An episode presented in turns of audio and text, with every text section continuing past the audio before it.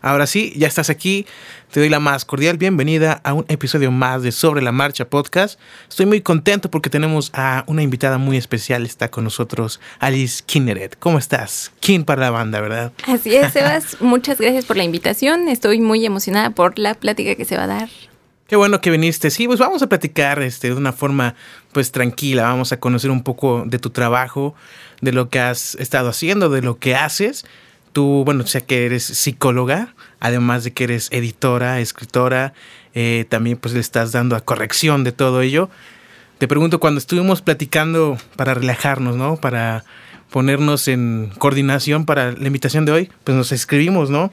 Y yo dije, oye, pues voy a escribirle la invitación, voy a ver qué tal eh, redacto, si lo hice bien, pero tú te fijas mucho o te fijas cuando te escribes con tus amigos o con gente ¿Cómo, ¿Cómo escribe? ¿Te fijas en la redacción, en la escritura? Pues fíjate que no. De hecho, hubo un tiempo en el que, como que, no sé si te acuerdas, como por ahí del 2007, que todo el mundo escribía como Moxo, Ah, que claro, era como mayúsculas, un minúsculas y todo. Y la, la época emo, la época Sí. de los Moxos, del Metroflog y un montón de letras y estrellitas. Y eh, cuando terminó esa etapa y entre que la prepa y la universidad, la verdad es que me volví como muy... Sí, este, tú, tú, o sea, tuviste esa etapa, sí escribiste sí, así. Sí, o sea, la verdad es que todavía al inicio de mi Facebook, en los recuerdos, salen así horrores y, y digo, ay, ¿Tuviste no. tu Metroflog también? Yo creo que ese fue como el nacimiento de esa forma de escritura, ¿no? Sí, y la verdad estuvo muy padre. O sea, no, no lo recuerdo como con cringe, sino que pues fue una etapa muy interesante y después, como te comento, en la prepa, secundaria, no, finales de la prepa, inicios de la universidad, ya este, como que me volví muy purista y no, hay que seguir las reglas y escribir Sí. correctamente.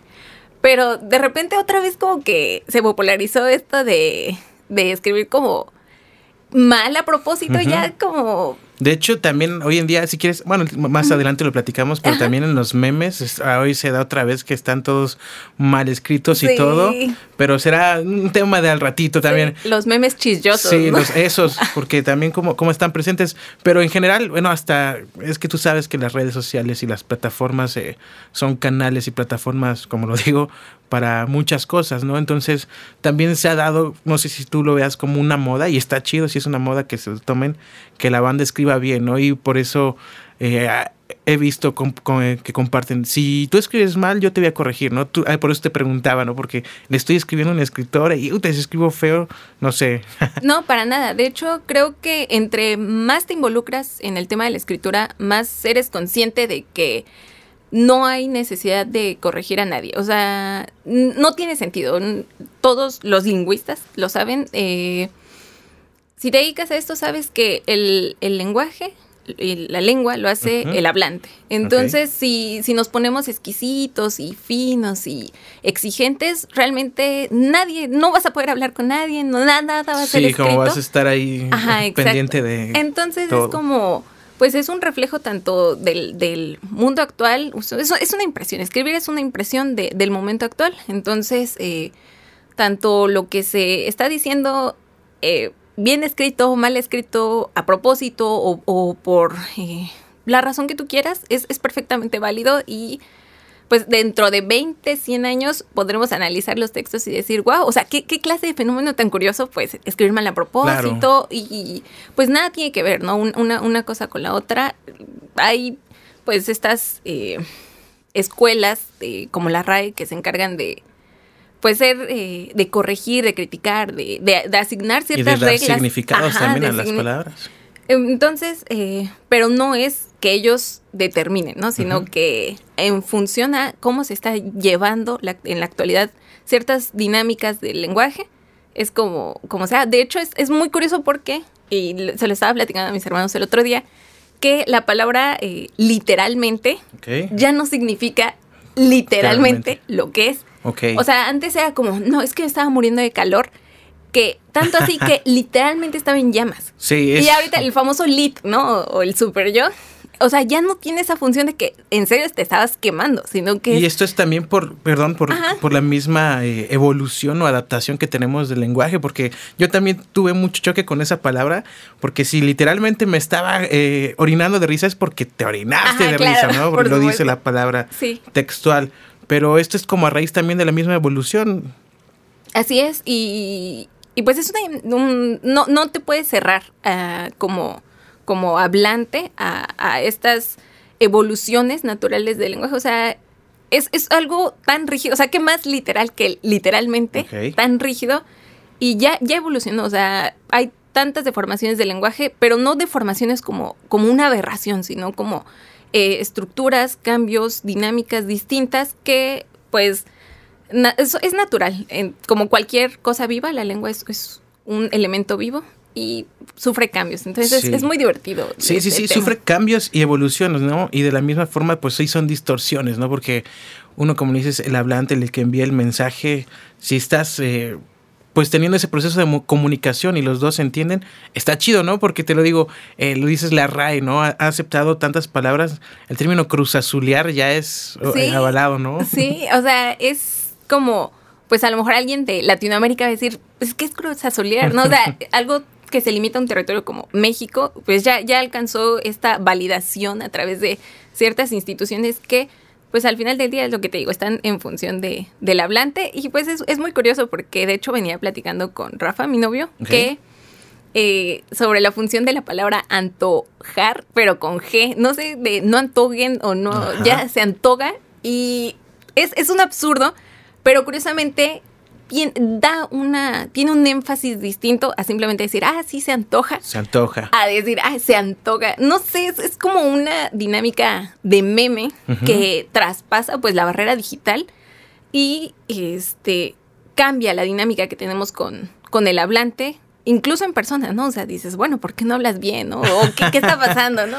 el meme andando Ajá, también. Ahí. Pero es como realmente cambia, evoluciona y sí tiene un, un, un, significado distinto, ¿no? No es lo mismo decir, ay, lo arruinaste, lo echaste a perder, ya era tuya y la perdiste, ah, okay. a decir, ah, la cruz azuleaste, ¿no? Sí, o sea, sí, ya sí. es muy... Eh, pues todo es un meme que memes que llegaron demasiado lejos, ¿no? Bromas que llegaron demasiado lejos sí, y ya in, inclusive como le dices, entre tanto que las bueno, las mismas personas dicen una palabra, sabes también la que el término eh, imprimido, ¿no? o impresión que hasta donde tengo entendido ambos ya son correctos, ¿no? Y no sé uh -huh. si tú qué tal, qué tal empapada estés por ahí, pero me imagino que fue por el mismo uso excesivo de, de las personas que dicen no lo he imprimido o, o, cómo también es que se van adoptando estas, estos cambios. Ajá, y es que, bueno, de hecho, la, esta, este juego entre imprimido o impreso, uh -huh. es que, pues naturalmente hay cosas que se sienten como bien cuando las dices, ¿no? O sea, imprimido como que, como suena, que no, sí. sí, genera cierto ruido, pero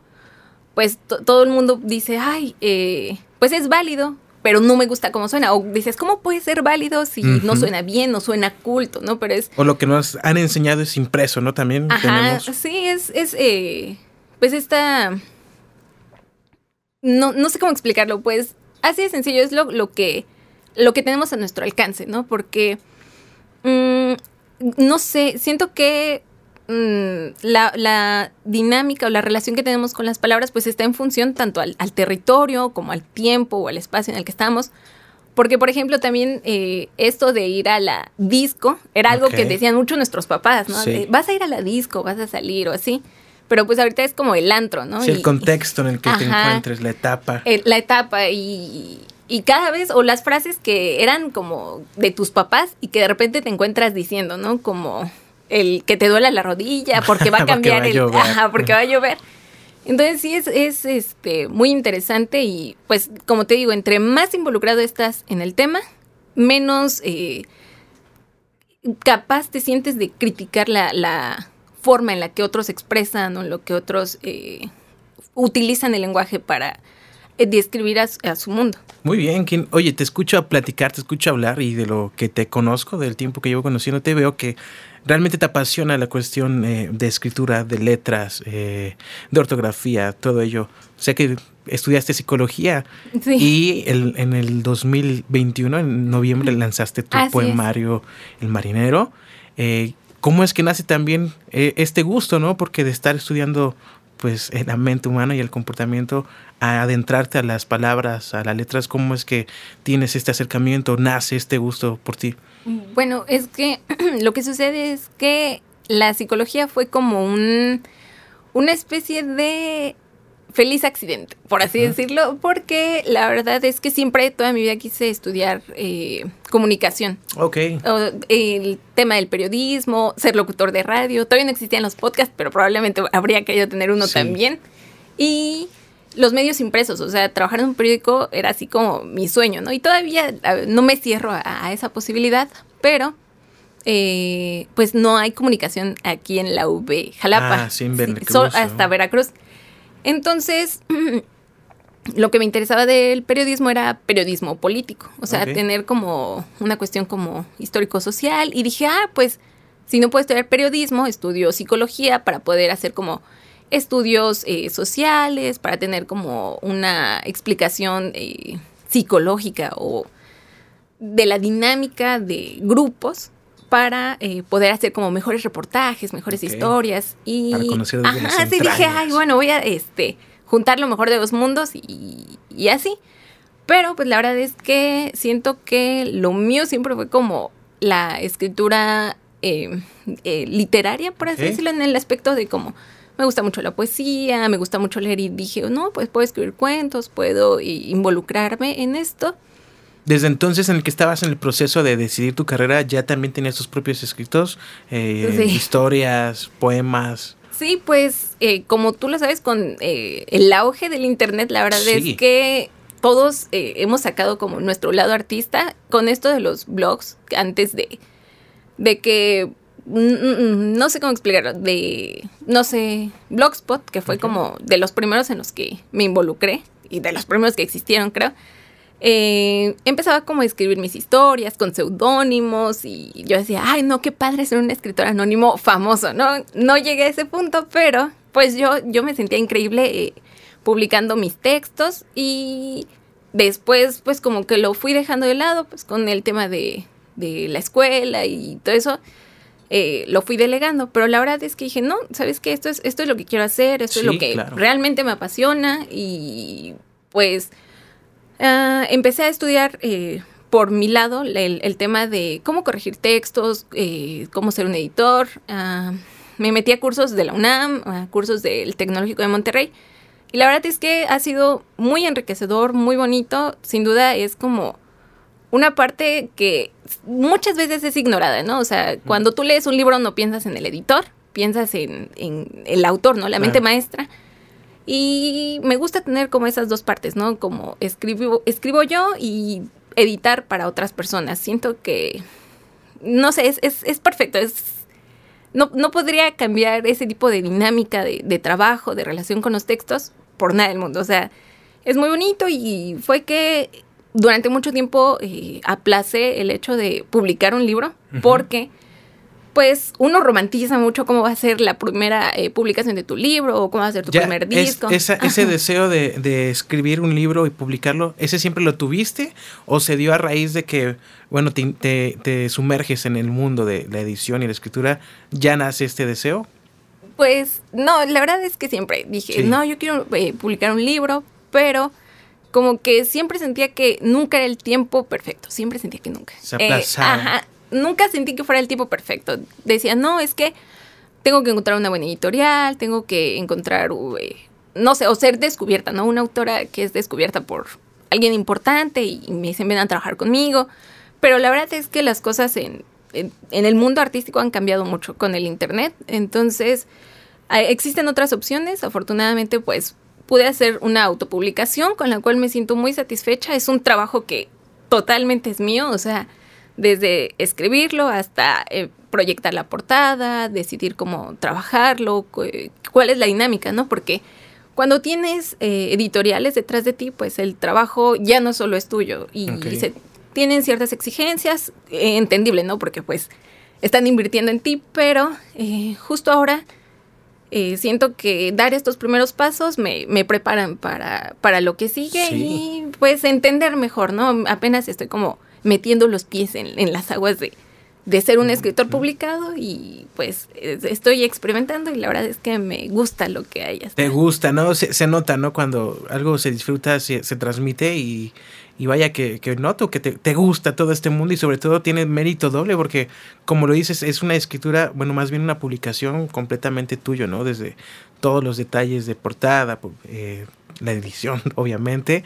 Eh, pues ya me estabas platicando de del marinero, que es tu poemario que lanzaste, que es parte de, si por ahí lo sé, es, es, una colección del arquetipo, ¿no? Ya lo tienes pensado. Pues ahora sí que, ¿cómo es que nace eh, el marinero, ¿no? ¿Desde dónde vienen sus inicios? ¿Por qué eliges ese nombre? Además es un poemario. Sí, pues fíjate que eh, había proyectado publicar un libro completamente distinto, pero la verdad es que siento que ah, decidí publicar eh, El Marinero, que es un poemario a base de haikus, que es como... Poemas pequeñitos. Son poemas pequeñitos, eh, es como un tipo de poesía bastante común en Japón. Bueno, tiene su raíz en Japón, son poemas que tienen 17 sílabas en total, está dividido en, tres versos de 5, 7 y 5 eh, sílabas. Entonces es una dinámica bastante eh, compleja. Sí, se puede leer así muy brevemente un haiku, pero me imagino por su estructura que es difícil, ¿no? Aterrizarlo. Sí, es, bastante delicado y la verdad es que me gusta mucho. Me resistí a publicar eh, poesía libre, por así decirlo, eh, sin, sin estructura, porque la verdad es que no sé, fue como un reto. Dije, va a ser el primer libro, tiene que tener como cierta estructura, demostrar eh, cierta formalidad, cierto eh, compromiso con, con lo que es la poesía, ¿no? No nada más así como poesía libre, suelta, que y los junté y los aventé, ¿no? Es como, no, es un trabajo, cuenta una historia y pues no sé, quise rescatar como la dinámica que hay en la narrativa romántica. Soy una persona muy romántica, entonces dije, bueno, ¿qué, qué vamos a hacer? Eh, vamos a hacer tres historias distintas con la misma dinámica que eh, a través de haikus narren, eh, en este caso, en El Marinero, es la historia de qué sucede cuando no... ¿Qué sucede cuando la persona de la que te enamoras no es el amor de tu vida? Oh. Vaya tema. Sí, vaya tema. Entonces, uh, ¿por qué? Porque uh, la verdad es que los libros que leo, los eh, románticos libros que leo, siempre hablan sobre como esta relación que existe con eh, el que sí es el amor de tu vida, ¿no?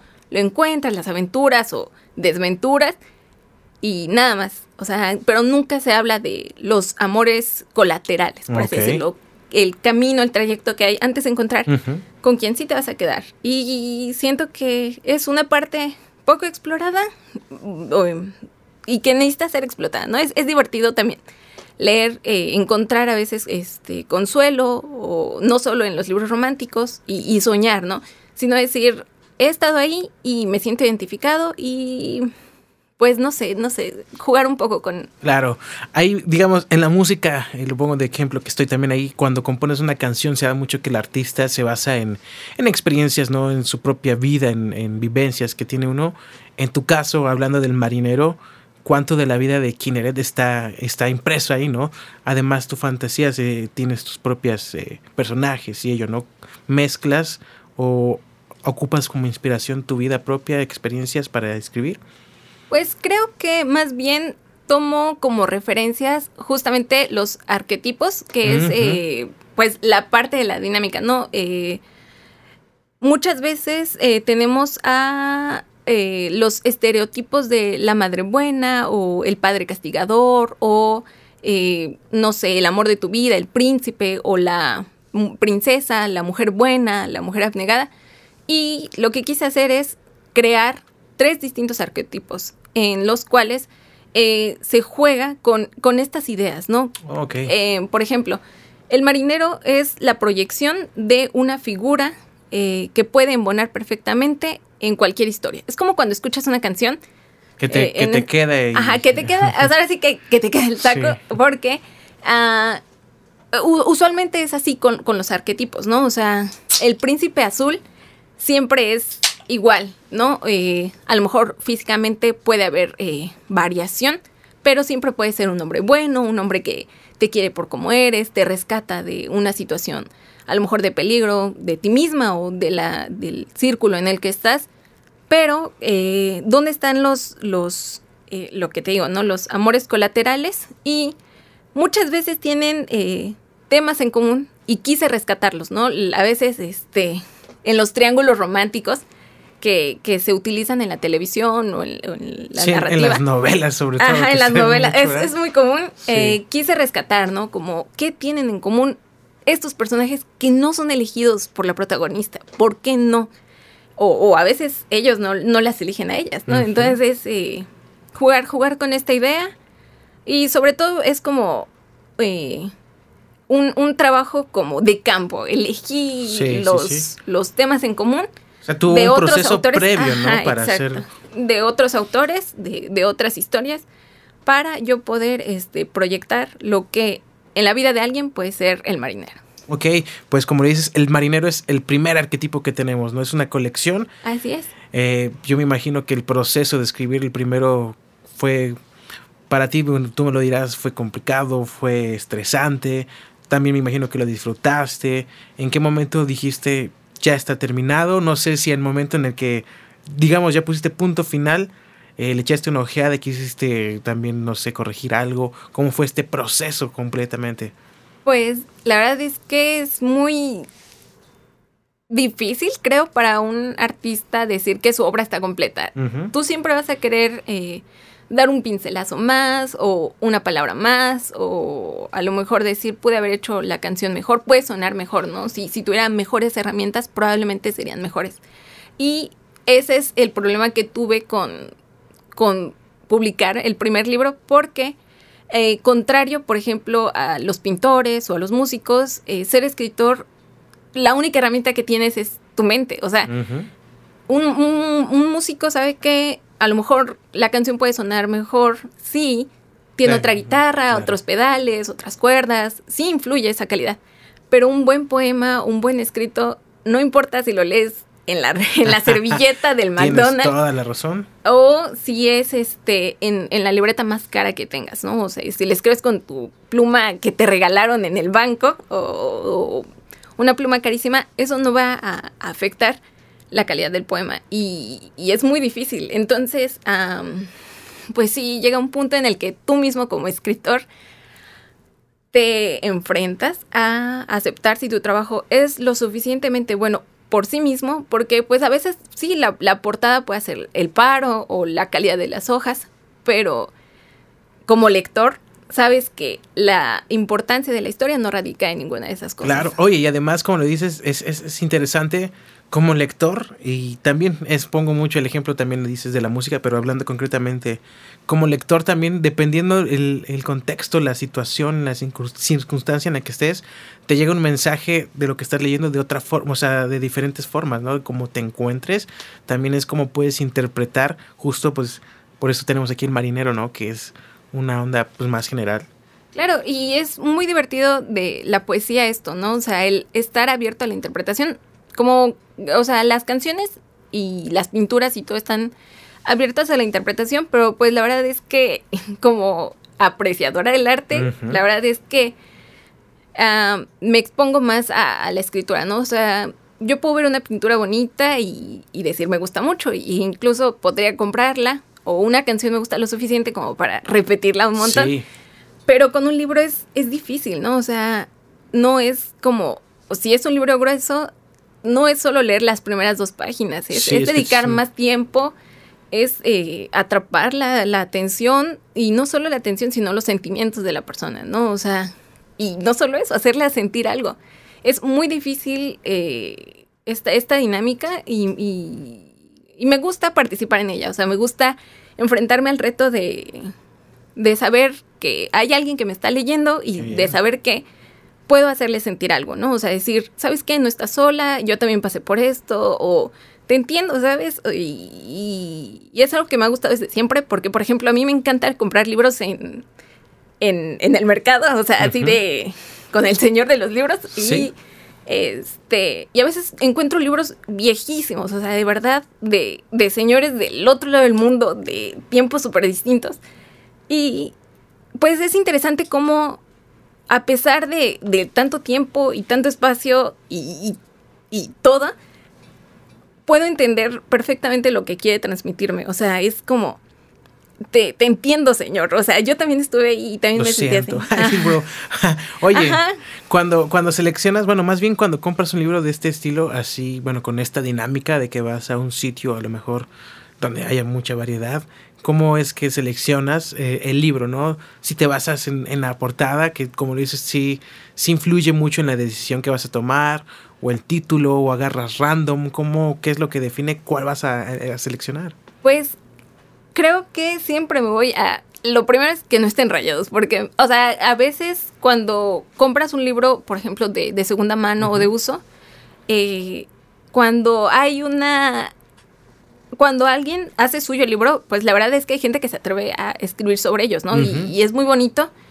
¿Tú lo haces? No no no, no no, me atrevo. La verdad es que eh, sufro un poquito en ese aspecto, pero no me, no me molesta que, que la gente, pues, eh, participe así y de hecho no me molestaría si alguien me muestra el libro que, hice y lo tiene, En, tu sentido, en tu caso es más como por la onda, no sé, eh, de, no voy a rayar porque es una obra como tal que lo compone, o sea, la obra representa todo la, al, artista o cuál es el principal? siento que es solamente que soy así. No, porque no me molesta, de hecho es como, como, o sea, es la participación activa de, del lector, ¿no? Eh, hiciste sentir a algo a alguien y esa persona en ese momento lo subrayó, de, tuvo una idea y lo señaló, encontró un error y lo marcó. Y, a mí eso se me hace divertido, o sea, creo que es muy lindo. Es como alguien que escucha tu canción y le gusta tanto que le hace un cover o le hace... Claro. Eh, es la forma de tener la interacción con, exacto. Es, interactuar directamente con la obra. Creo que es más bien porque no me siento con la suficiente valentía, con la suficiente capacidad como para yo decirle a algún autor, decirle a algún autor algo. O sea, es como, es como, entiende lo que estás diciendo y, lo voy a aceptar tal cual me lo diste. Así de sencillo. Es como, probablemente si yo hiciera música, tampoco le haría un remix a una canción o algo así. Pero no es porque, eh, por un, aspecto sangrón, sino más bien es como un tengo miedo, ¿sabes? Es, importante para mí. Y por eso a mí me gusta la gente que, lo hace. Es como, se me hace valiente, se me hace este, tenaz. Es como, wow, o sea, sí, estás haciendo la obra tan tuya que te atreviste a, a, interactuar con ella de esta forma. Atrévete un día, ¿qué tal si, si, si, lo haces y hasta conoces al autor? Eh, o sea, se, se, mueve, se mueve el universo y es como el punto de entrada. Sí, sí, y es que de hecho hay, un tipo de dinámica en la poesía que es este, no sé si se llama tal cual, blackout, que es un poema completo y tú tachas así con, con marcador negro, tachas todas las palabras y solo dejas ciertas visibles y se genera un nuevo poema. Uno nuevo. Órale, qué chido. Me gusta mucho. Y he visto mucha gente que lo hace y, siento que es algo que me gustaría mucho hacer, pero no, no, he tenido la valentía y es, es, algo muy interesante, ¿no? O sea, es... Eh, pues eso, generar nuevo contenido, nuevas ideas ¿Sabes a través cómo, de algo ¿Cómo lo podrías intentar con, con, tu poemario? Así para que crees nuevos. sí, la verdad es que sí, ¿eh? La verdad es que sí, o sea, sí, sí es algo de lo que le traigo muchas ganas, pero no, no me he animado. Oye, justamente hablando del marinero, del poemario, ¿por qué, por qué decidiste elegir eh, este tema? Bueno, más bien poemas para ocuparlo como recurso para tu primer libro. No sé, a lo mejor si pensaste escribir una historia, alguna novela, alguna otra. Pues siento que la poesía es como mi match ideal. Es tu top. Ajá, sí, la, la verdad es que siento que hay algo muy... Eh, eh, lo que voy a decir es una contrariedad con, lo, que dije al principio, pero me gusta lo, delicado y lo, lo, puntual que debe ser la, poesía. La poesía se trata de eh, sentimientos, de, momentos específicos, de imprimir con fuerza algo que sientes. Entonces,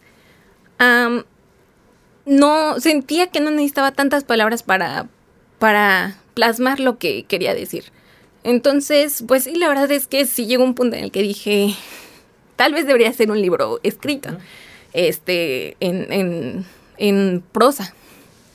Un poco más largo, un poco más, este, extenso, pero dije, no, creo que, que no, o sea, tú misma sabes que la poesía es ser puntual, ser puntual con las emociones, con, con, las ideas, con las palabras hay una palabra correcta para cada emoción y, tienes que encontrarlas. Y por eso mismo también me decanté por los haikus, porque como también te piden sílabas específicas, dije, ok, tiene que ser un reto, tiene que ser este muy puntual, muy específico y puedes hacerlo. Y, sí, me, decía aventar la chamba. ¿Tienes alguna palabra favorita, aquí actualmente? O, así que digas, ah, cada vez que escucho esta palabra me gusta. A mí me gusta la palabra computadora. Computadora. U ordenador también. Eh, ordenador es una buena palabra. Creo que mi palabra favorita así de toda la vida es cantimplora. Cantimplora, ah, claro. Cuando era niño escuchaba que decían cantimflora. Ah, sí, escuchabas? Sí, sí. La verdad es que es una palabra eh, sencilla y no se usa mucho, pero me, gusta. O sea, es como, como dices, un niño de kinder, pero también que Indiana Jones y su cantimplora, ¿no? Se me hace una palabra sencilla y bonita. Oye, aquí fuera de todo, ¿qué, ¿cómo es correcto? ¿Extintor o extinguidor? Es una muy buena. es una muy buena pregunta. Pero. Eh, o gasolinera, gasolinera y gasolinería son. Ya por ahí lo tengo. Ah, ahorita lo googleamos, no, te ah, preocupes. ya, creo que es gasolinería la correcta. Gasolinera es la chica que despecha. ah, ¿en serio? Sí, ah, sí, sí, es, es, muy importante, pero la verdad es que, pues, a menos de que. Bueno. Está bien, está, bien. Está bien, La verdad es que, pues, sí son. Eh, luego juegos de palabras que dices, híjole, ¿cómo se escribe, no? Y ya tienes que recurrir a internet porque dices, estoy en un aprieto y ya este, pero luego a veces hasta los los carteles en, en, las carreteras están hasta mal y dices, bueno, ya no pasa nada. Sí, sí, sí. Oye, ahorita que dices, lo, googleamos, ¿no? Y estos recursos tecnológicos, pues justamente el, el, tu poemario del marinero se lanzó en la plataforma del Kindle. Entonces, ¿cómo es que explotas también estos recursos, estas eh, herramientas, ¿no? Porque hace años la escritura era únicamente a mano, ¿no? Y cómo ahora pues se puede justo hasta distribuir de una forma digital, ¿no? ¿Cómo aprovechas estas, estas herramientas, Kim? Con eh, mucha valentía, porque la verdad es que es desconocido para mí. Eh, todo parece muy sencillo, ¿no? O sea, de hecho, le estaba diciendo a Rafa el otro día, le digo, ya quiero publicar otro libro, ¿no? Por la sencillez que es eh, hacerlo. Pero eh, la verdad es que no deja de ser eh, un recurso peligroso, ¿no? O sea, tú mismo te publicas y tienes que ser consciente de cómo es que quieres ser percibido como escritor, ¿no? Porque si te la pasas publicando, a lo mejor la gente va a decir, bueno, cuál, es la novedad o cuál es eh, el, tiempo de espera o, así que no son enchiladas. y este... Es, interesante, es bonito porque pues salió primero en, digital, en, Kindle, en Google Books y iBooks, pero eh, pues me da cierta facilidad pues para conectar con personas que no están como a mi alcance porque pues aunque yo quisiera publicar a lo mejor en una imprenta local, si alguien en Ciudad de México o en Monterrey o en Argentina quisiera leerme, pues no podría hacerlo. Y es un recurso limitante y fue un recurso limitante para muchos autores durante mucho tiempo, entonces creo que es, lindo que, esté disponible, pero también hay que saber utilizarlo con, con cierta, este, pues cierta inteligencia, no es como subir tu música a Spotify, que hubo un tiempo en el que era pues imposible o para artistas muy reconocidos, a lo mejor con cierto eh, reconocimiento y hoy día pues la verdad es que mucha gente puede hacerlo y está bien, solo que pues a lo mejor a veces ya no hay tantos filtros como, como debería. Entonces es como, bueno, necesitamos eh, saber que sigue siendo eh, una cuestión artística, no solo como para los seguidores o para comprobar que yo ya publiqué y, estoy en todas las plataformas, o que sigo aquí. o yo ya tengo mi música y ya estoy en todas las plataformas, pero eh, sin conciencia, ¿no? De, de, de, este recurso que es sumamente valioso y que debe ser aprovechado de la mejor forma por todos los artistas. Sí, sí, sí, es un recurso que se puede, como dices, eh, explotar y utilizar de la mejor forma porque por otro lado, ¿cómo es el proceso de, imprimir un disco, ¿no? Perdón, un disco, un libro, ¿no? Es, es, es, muy perro, ¿no? Porque si tienes que trabajar con una editorial, ¿no? Es una onda más... Sí, y la verdad es que sí, me decanté por eh, la, editorial que eh, brinda Amazon, porque decidí hacerlo a través de un programa que tiene Amazon para escritores y es la mejor opción. La verdad es que me da un poco de coraje eh, en el sentido de Jeff Bezos y todo eso, ah. pero la verdad es que eh, ofrece el, mejor programa para escritores. Eh, pues yo no sé si mundialmente, pero al menos aquí en México es así. Las editoriales son este bastante particulares, exigentes, delicadas con, el tema de, cómo trabajar contigo. Porque yo, yo me acuerdo cuando era más joven en la adolescencia. así es, cuando era más joven, así cuando era más joven en la adolescencia, pues imaginaba este tema de ser descubierto, ¿no? Y es algo con lo que crecimos, no sé si tú también así de, no, si voy a ser músico y me van a descubrir, ¿no? Y hay muchas películas, de hecho, que tratan de, Ley detiene el periódico o te escuché ensayando en tu band, en tu garage con tu banda, cosas así. Eh, es, es, algo con lo que crecimos, ¿no? El, el te descubrí como artista, pero la verdad es que, eh, no sé, no sé, a lo mejor es una ilusión pensar que antes las disqueras o, las editoriales ofrecían mejores eh, proyectos. Eh, y ahorita, pues la verdad es que con, lo que pude investigar con las editoriales, salí como muy, muy herida. Fue como, tú tienes que pagar para las cosas, tú tienes que pagar todo y ellos se llevan todo el dinero. Ajá, y luego de a cuánto nos toca y es como, híjole. O sea, la verdad es que él limita la cantidad de nuevos escritores que pueden salir, ¿no? O sea, a, una población que a lo mejor cierto, tiene el privilegio de decir, me voy a arriesgar a publicar mi primer libro y no pasa nada si, si lo echo a perder, ¿no? Al rato publico otro. Pero, eh, pues en el caso de escritores... Eh, underground, como me gusta decirlos, que, que pues a lo mejor solo están en su casa y llevan como una doble vida, ¿no? De soy psicólogo y escritor, o soy este ingeniero y escritor, o solo escribí una buena historia y, y alguien tiene que leerla. Entonces eh, se vuelve muy, muy complejo este tema de quién puede ser publicado por editoriales grandes y, y quién no, ¿no? De repente, y, y lo tengo que decir, la verdad es que últimamente el mundo editorial se ha vuelto de los de gente que ya es exitosa, o de gente que ya es famosa, o gente que está en otros rubros, y dicen, vamos a aprovechar para sacar un libro, ¿no? Se dio mucho con los youtubers. Que, los ghost, ghostwriters, ¿no les dicen? Ajá, los ghostwriters, que es, gente que a veces eh, escribe los libros para gente que puede pagar eh, para que vivan en el anonimato, ¿no? Que pues es algo muy difícil y pues se ha dado desde el inicio de la historia, ¿no? A veces incluso el robarse las historias de, alguien más y los, del tema de los derechos de autor o la gente que no puede publicar mujeres o este, a lo largo de la historia. Pues la verdad es que sí ha sido un, tema difícil, ¿no? El, ¿A ti te gustaría escribir para alguien más sin, así que lleve el título de otra persona? O sea, el, el, autor. Es muy difícil, ¿sabes? O sea, es que yo creo que si eres fanático de alguien, y, te gusta su trabajo y de repente ves que escribe algo que, que nada que ver, dices, mmm, sospechoso. Entonces, no sé, la verdad es que creo que las ideas, el mundo de las ideas es, eh, una vez que es plasmado y lleva el nombre de alguien más, es, es muy feo, porque pues es algo que se queda para siempre y pues es como, es como tu legado. De repente, pues perder es el privilegio de, de, de, que tus propias ideas lleven tu nombre es es algo fuerte. No, y sobre todo que imagínate que se hace un super éxito mundial y... Y solo te dieron un millón de pesos y, ya, pero, o sea, imagínate que eso lo hubieran hecho a Rowling con Harry Potter. Hubiera perdido todo, ¿no? O sea, por ponle que le hubieran pagado lo que entonces era un millón de dólares o no sé. Hubiera sido una, una pérdida absoluta para, para ella y pues para su, su legado. Entonces, ah, sí. Así es como pasan. ¿Tú cómo, cómo lees, ahora sí como ¿Te gusta también leer en forma digital?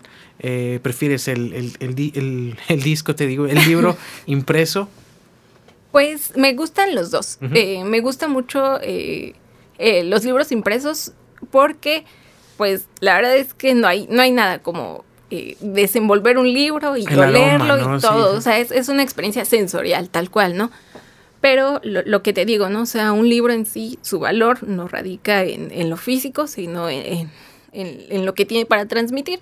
Y me gusta mucho el, leer en digital. La verdad es que demasiado, es, es, muy extraño. A veces me digo a mí misma que mm, es muy raro, pero eh, me gusta, me gusta mucho leer en, digital y, si me, y si puedo, pues trato de, hacerlo en Y aparte ese, ese aparatito, el Kindle, así es una onda maravillosa, ¿no? Porque neta parece que estás viendo una hoja. Sí, es, lo que estoy, de hecho, tengo que hacerme un Kindle porque, eh, aunque lo publiqué en Amazon para Kindle, está la aplicación. Entonces me descargué la aplicación y, ahorita no me echo de, de mi tabletita.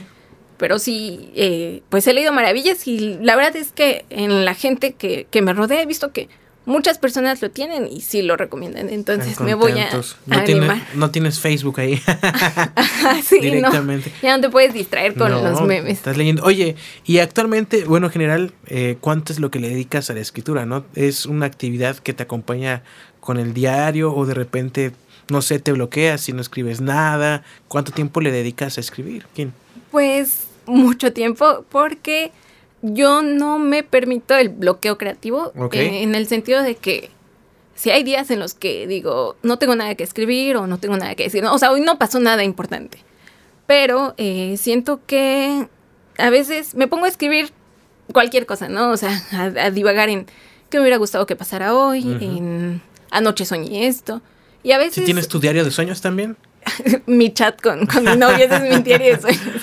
Porque es como, no sabe lo que soñé hoy. Y, y, ya, pero de repente eso lo traslado. O sea, digo, esto puede ser una, una perfecta narrativa eh, surrealista y, adelante, ¿no? Y es que a veces es muy difícil eh, proyectar lo, surreal de un sueño en, en un escrito, porque a veces dices, no, es que iba corriendo y de repente ya no estaba ahí, o estaba volando, o estaba sucediendo algo más. Y eh, pues es una dinámica eh, que, se tiene que trabajar, el saber escribir aunque no te sientas inspirado, o el saber escribir aunque no tengas ganas, o el saber escribir aunque no estés de humor, ¿no? Porque, pues, sí, es un arte, pero el arte no es este visceral.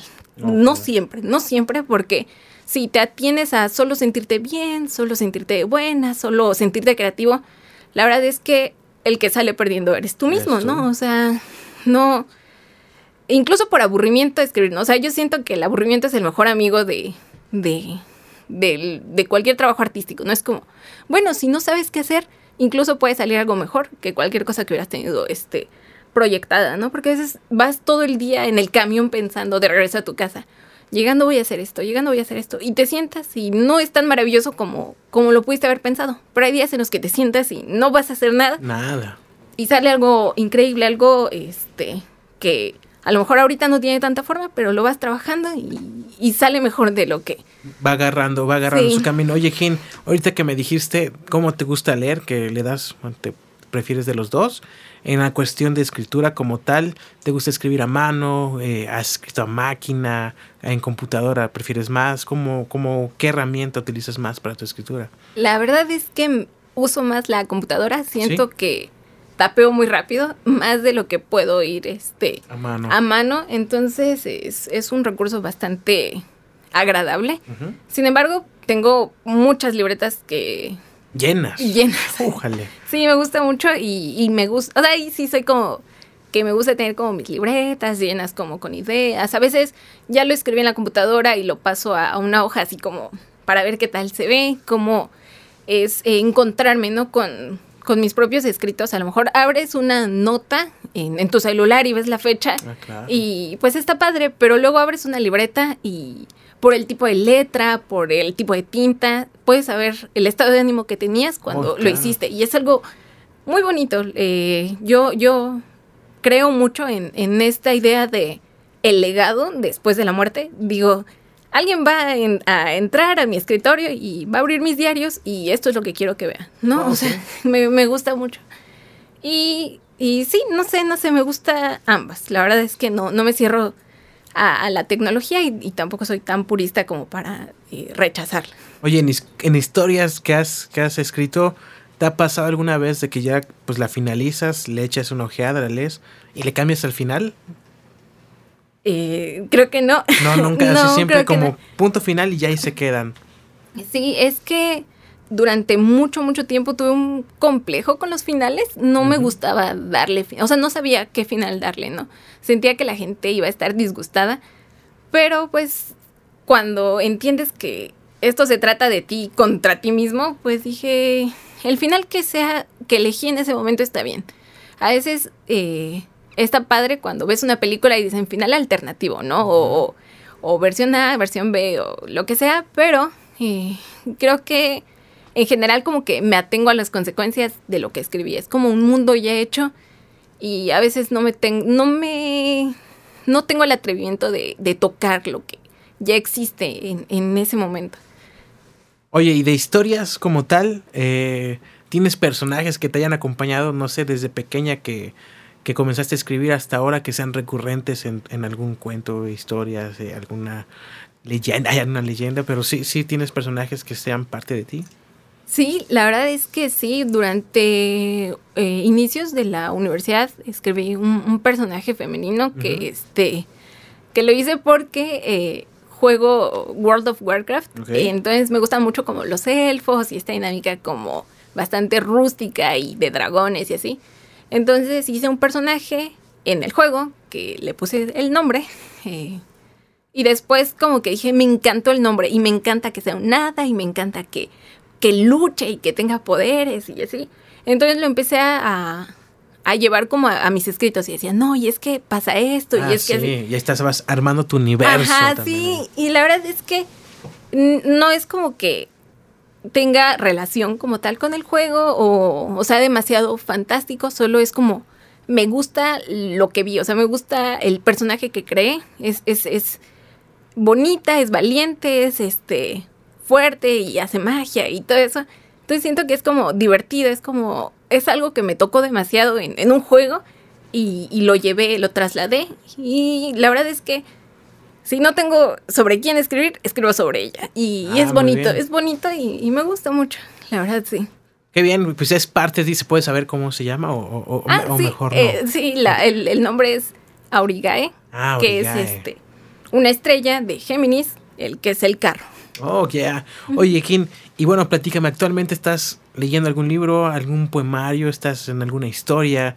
Eh, me imagino que así como escribes, también te apoyas para, para pues, cultivarte, ¿no? Y tener más, más extenso todo tu vocabulario e ideas. ¿Estás leyendo algún libro hoy en día? Sí, de hecho, este, acabo de empezar a leer el libro de, perdón si digo mal el título, me parece que se llama Sapiens, de Hombres a Dioses, y el subtítulo es como una breve historia de la humanidad. Ok.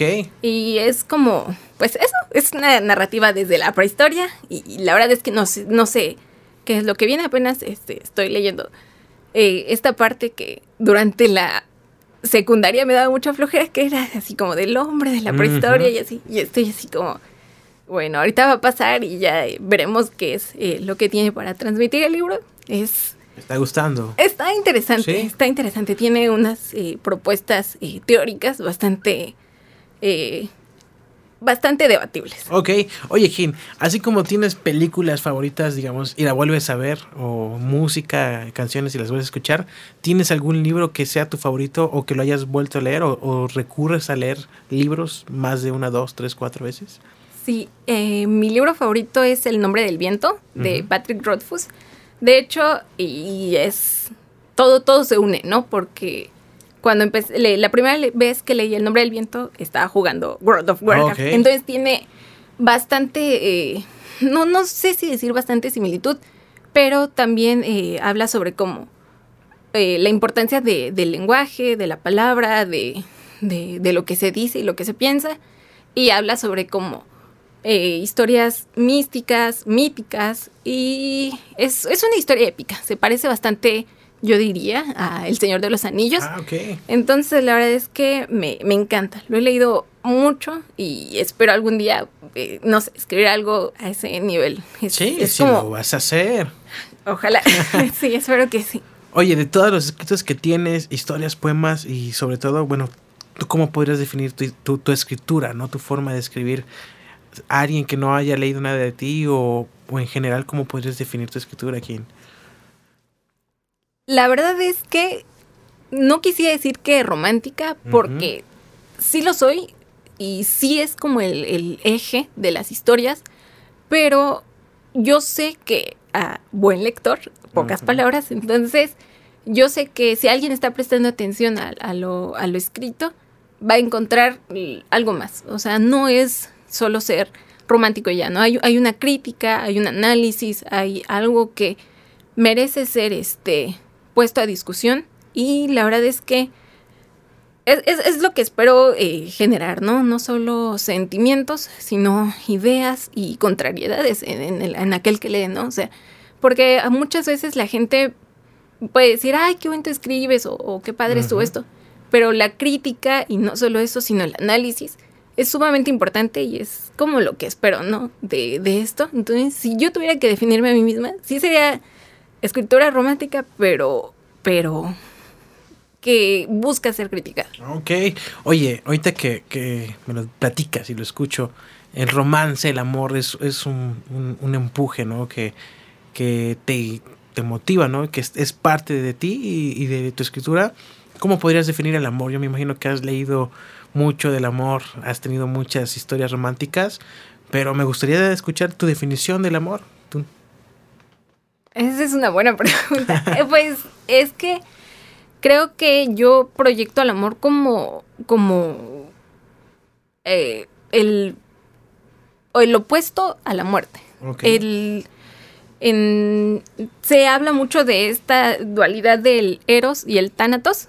el, eros es, eh, pues, esta, esta fuerza vital de, de, pues así de sencillo, ¿no? Contraria a Thanatos, que es la muerte. Entonces, yo creo que el amor es estar vivo, en un aspecto de que no solo el romance, sino el amor a, por, ejemplo, en este caso, a la escritura, el amor a la música, el amor a lo que sea que estés eh, haciendo. Entonces, pues sí, la verdad es que es bastante eh, fuerza de voluntad, bastante, eh, no sé, atrevimiento, valentía. Y pues sí, es, es, es algo que ha sido bastante criticado y sobre todo últimamente que hay nuevos conceptos, ¿no? Para criticar justamente las dinámicas que se dan entre las interacciones, eh, no sé, de pareja o, con nuestros hermanos, nuestros padres. Entonces, pues me gusta, me gusta, como te digo, es, es algo que, que, el, que el hablante va cambiando, ¿no? O sea, los tiempos están cambiando, el cómo comprendemos, asimilamos el amor eh, es distinto para todos y, y sobre todo para las nuevas generaciones.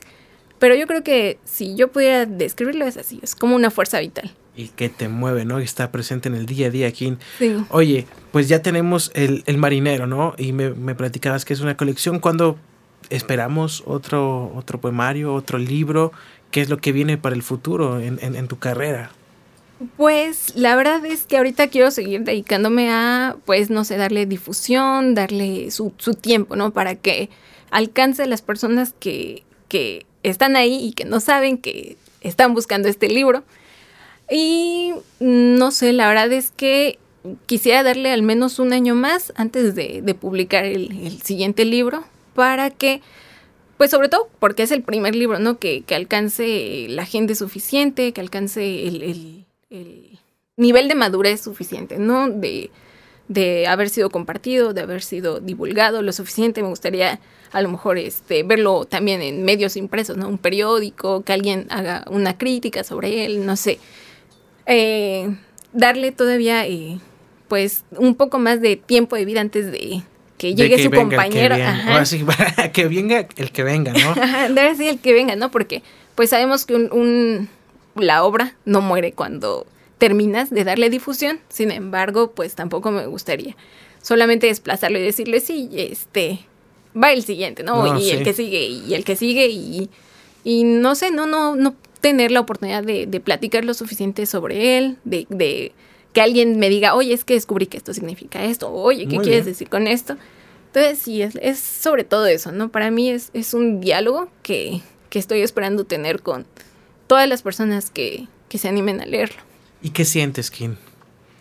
Bonito.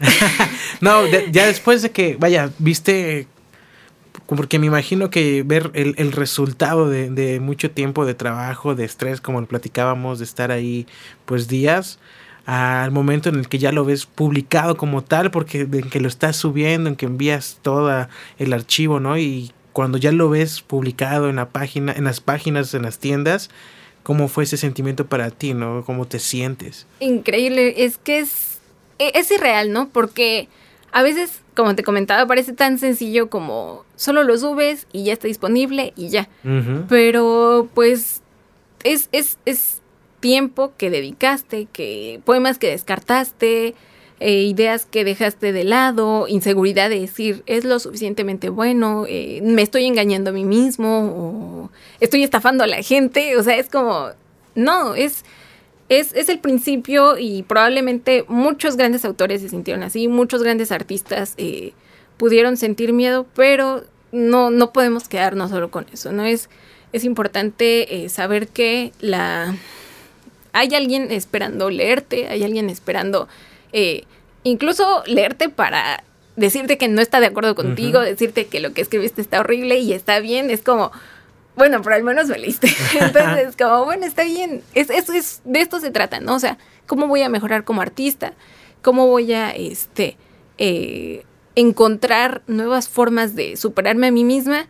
Sí, sí, qué padre que alguien me diga que, le gustó mi libro y, me lo han dicho. O sea, últimamente he recibido eh, mensajes de las personas que amablemente compraron mi libro y pues la verdad siento bien bonito porque pues es alguien que no solo invirtió su dinero y su tiempo en ti, sino que se atrevió a decirte, me gustó mucho esto, sentí esto y es como, es irreal, es, es bonito, es, es la recompensa. Ya tengo mi tarea. En la noche lo voy a comprar y te voy a mostrar y, lo vamos a platicar. Sí, por favor. Más o menos de cuánto tiempo fue el, ahora sí que el, el, tiempo que te llevaste, ¿no? En, todo este proceso, ¿no? Eh, desde que escribiste los poemas, desde que hiciste la portada, desde que lo publicaste. ¿Qué tiempo fue el que te llevó todo? Pues de que decidí cómo iba a ser la dinámica de tres libros en haikus, en ser publicado en ciertas eh, plataformas. La verdad es que, no sé, ponle que fue hace justo un año, como por agosto. Marzo, a lo mejor rescaté algunos eh, poemarios, de, algunos, perdón, eh, poemas de marzo del año pasado y comencé a, a formar la idea, ¿no? Dije, ok, tenemos estos recursos, ¿qué es lo que queremos hacer con ellos? Para agosto ya estaba como el, primer eh, borrador. Y eh, fue que empecé a investigar, ¿no? Eh, la verdad es que te digo, busqué en algunas editoriales, pero la verdad es que es bastante complejo el tema. Y dije, bueno, ok, vámonos con, el, programa de escritores de Amazon. Y para noviembre ya, ya lo tenía este, proyectado, ¿no? Mi novio me dice, no, tú, tú pon una fecha, aunque no te sientas lista, tiene que estar para ese día y tiene que funcionar. Y tienes que ver la forma de cómo funciona. Y yo así de, es que a veces eh, romantizas tanto el cómo tiene que ser la primera publicación de tu libro. O sea, así como lo publicas, ya tienes que estar dando giras de presentación, tienes que cortar un listón, y, tienes que tener eh, ya quien te haga tu artículo en el periódico, etcétera. Pero pues la verdad es que no siempre es así y si te la vives esperando a que sea así, no va a llegar, no va a llegar nunca. Y, todo, todo eso se va a arrumbar, se va a archivar. Y a lo mejor eh, cuando los vuelvas a encontrar, esos poemas ya no te van a parecer lo suficientemente buenos, aunque sí lo son, solamente porque te niegas a ti mismo la experiencia de incluso este equivocarte, ¿no? Eh, no, no sé, yo creo que publicar tu trabajo, animarte a a darte visibilidad como artista, nunca va a ser un error, ¿no? O sea, por eso estamos aquí todos. Y por eso estamos aquí. Oye, ¿quién? Pues ya casi para terminar con, la charla del día de hoy, ¿qué consejo le podrías dar a aquellas personas que a lo mejor están como en el camino de, escribir, bueno, que están escribiendo o que están meditando lanzar justo su primer libro, su primer trabajo, pero pues que no se animan, como lo platicas, la industria a lo mejor no es la más favorable en, en escritores independientes, pero ¿qué consejo les podrías dar?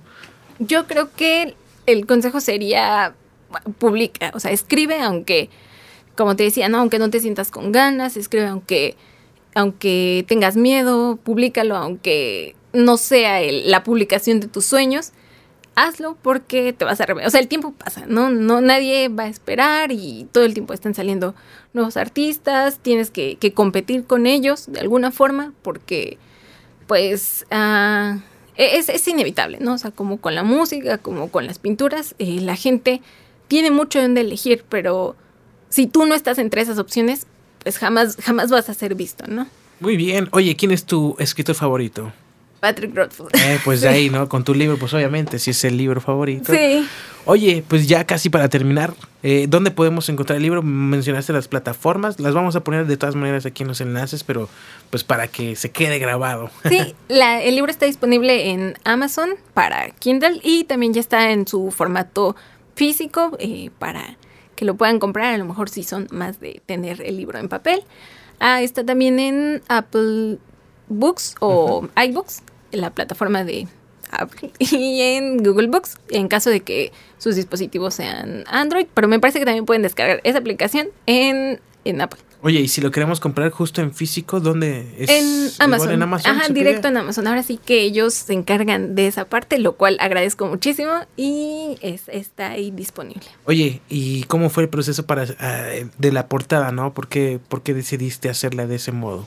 Mm, porque siento que ah, decidí decantarme por algo bastante minimalista. Es, una portada completamente azul y en letras dicen, nada más- o sea, sí, el marinero y un barco chiquito de papel. La verdad es que ¿Lo dibujaste tú el barquito? no, lo dijo Rafa. Ah, Rafa. Saludo al Rafa que está por Y allá. este, la verdad es que le dije, "Ay- ayúdame por favor. La portada es como una proyección entre... Ay, Ah, gracias, mira. aquí lo tenemos. Producción. Ay, gracias, producción. Muéstralo. Ah, mira. Aquí. Ay, Que se veas un- tú. Ándale. es un libro completamente azul, como te digo, o sea, representa como el mar, o sea, es, es inevitable, ¿no? Pensar en, en un marinero sin, sin pensar a lo mejor en, en este tema del azul. Eh, un, un barco de papel chiquito, siento que representa como esta fragilidad, ¿no? Eh, y pues no sé, siento que no, no hay este mejor forma de proyectar eh, el minimalismo tanto de, de los poemas cortos como un- una portada completamente. Me gusta. Oye, ahorita que dices proyectar, ¿a ti quién, qué te gustaría o qué mensaje te gustaría dar al lector, no? Más allá del textual que está, pero con tu escritura, ¿cómo te gustaría que te conciban o que te pro- ajá, proyectarte ante, ante, ante los demás? Pues, ah, no sé, la verdad es que siento que, eh, sobre todo, eh, me gustaría que hubiera como una especie de diálogo inteligente en- entre el, el lector y yo. No, no solo decir, este, es como decir, sí sentimos, pero analizamos lo que estamos sintiendo, ¿no? Por eso justamente, es que, es que todo, o sea, tal cual, ¿no? Por eso decidí que fueran, este, eh, haikus específicamente, es como, es un sentimiento, pero tiene cierto eh, proceso detrás, ¿no? O sea, es como, ¿cómo voy a ordenar las sílabas? ¿Qué palabras voy a elegir?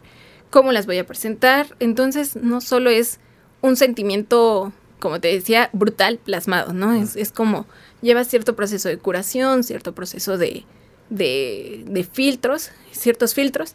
Entonces, siento que eh, eh, es básicamente eso, ¿no? Es, es como sentir inteligentemente o, no sé, una, una especie así, ¿no? Es eh, esta relación entre sentir y pensar y que no están peleados, ¿no? Entonces, más o menos algo así. Me gusta, me gusta Kim Kinneret. Pues ya estamos llegando al final de, de esta charla, de este episodio. Te doy las gracias eternas por haber venido a platicar con nosotros. Te deseo mucho éxito con tu libro y con todos los proyectos que hagas. Eh, para terminar, ahora sí como en las presentaciones, tú me vas a decir si sí, sí o si no. ¿Podrías leernos un pequeño haiku o nos dejamos para la compra? Tú decides. No, em, si quieres, te leo uno. A ¿Sí? ver, déjame. Ese sí, sí queremos. Ok, a ver, déjame elegir uno. El que tú quieras. Ah, ahí está, está grande, ¿eh? Sí, sí, sí se Sí, ve. son 80 páginas que están esperando a ser leídas. Sí. Mm, Estamos en Sobre la Marcha Podcast con Kindred, que, nos va a leer un poquito de El Marinero. ok. tenemos este, que es el séptimo poema. Y primero te lo voy a leer de corrido y después te voy, lo voy a dividir en sílabas. Ok. Ok. Es el séptimo poema y dice así. Me marea lo que por ti siento o son solo las olas. Ok.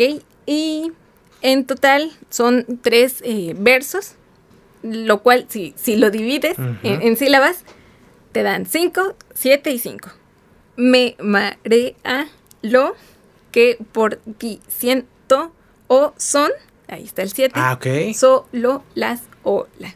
Sí, ahí está. Mira, ahorita que primero lo lees, lo leíste, lo, lo me llegó y luego pues ya me lo explicaste, ¿no? El proceso del haiku. Entonces, eh, si es, es difícil, bueno, si es un complejo, es complejo el proceso. Ahí en este sentido, ¿cómo es que seleccionas las palabras? No sé si te haces una lluvia de ideas para ti o primero piensas, quiero decir, expresar esto y de ahí voy buscando, ¿no? Porque es, es como también, como lo digo en la música, ¿no? Si a lo mejor tú inventas una melodía, tienes que buscar las palabras que vayan con la métrica de la melodía, ¿no? En ese sentido, ¿cómo, cómo lo haces? Pues primero busqué lo que en, en los haikus se les conoce como kigos. Eh, no estoy segura de si lo estoy pronunciando correctamente porque pues es una palabra en japonés pero los kigos representan como la parte de la naturaleza. O sea, lo, ves que los japoneses ah, están muy conectados con, esta parte de, la naturaleza, de, tener como eh, rituales específicos. Entonces, para el haiku hay eh, siempre un, kigo, que es el elemento de la naturaleza. En este caso, hice un montón de, listas sobre kigos oh, relacionados con, con, el mar o con, con eh, la época estacionaria que quería que se asociara. Y en este caso elegí las olas, y que, es la, representación de la naturaleza, y después elegí como qué quiero que, que tengan la función de, las olas en, en, la historia, ¿no? En, en, el sentir. Y bueno, en este caso es, me marea lo que por ti siento o son solo las olas. Entonces es... Ahí está la, marea. Sí, sí, sí, son los elementos que lo, componen. Entonces es, es, es, importante lo, lo... el cómo interpretas el poema en función a... Eh, pues no solo prestar atención a que son ciertas sílabas, sino que es... Eh, se, da, se da el poema a través, sí, de, de una métrica específica, pero eh, va, va, más allá, ¿no? Es, es la rigurosidad que tiene, sí, pero... Está bonito, me marea lo que por si siento son las, las olas. Así que ya no sé si es real o no es real. ¿Qué me está pasando? Exacto. me gusta, me gusta, me gusta. Sí, no pudiste decirlo mejor, justamente. Pues muchas gracias, quien te doy las gracias por haber estado aquí. A toda la banda, pues que lo escuchó. No olviden buscar el libro El Marinero. Aquí están las, las plataformas. Y bueno, pues gracias. ¿Quién te gustaría agregar algo más? ¿Algo que te gustaría eh, decir a quien te está viendo o a ti misma si lo vuelves a escuchar en, en un año o dos años, un mensaje para ti? Pues nada, que muchas gracias por la invitación, la verdad es que estuvo muy bonito y pues que estoy abierta al diálogo para todas las personas que se animen a, comprar el libro, eh, ojalá espero, no sé, que para cuando salga el podcast ya haya hecho la presentación. Espero que muy pronto. Ah, ok, viene también la presentación, la presentación oficial. Sí, oficial. Están obviamente súper invitados. Excelente. Ah, pues nada, a ver qué tal. Aún no tienes detalles ah, concretos. No, no concretos, pero, este, te, los estaré haciendo llegar. Claro, sí, pues aquí también lo vamos a estar compartiendo e invitando a la banda. Qué chido, eh. Yo, ahí vamos a estar. Sí, muchas gracias, Sebas. Pues muchas gracias. Esto es Sobre la Marcha Podcast y ella es Kindred. Nos estamos viendo y escuchando la próxima. Pues vámonos. Adiós. Vámonos, adiós. Saludos. Bye.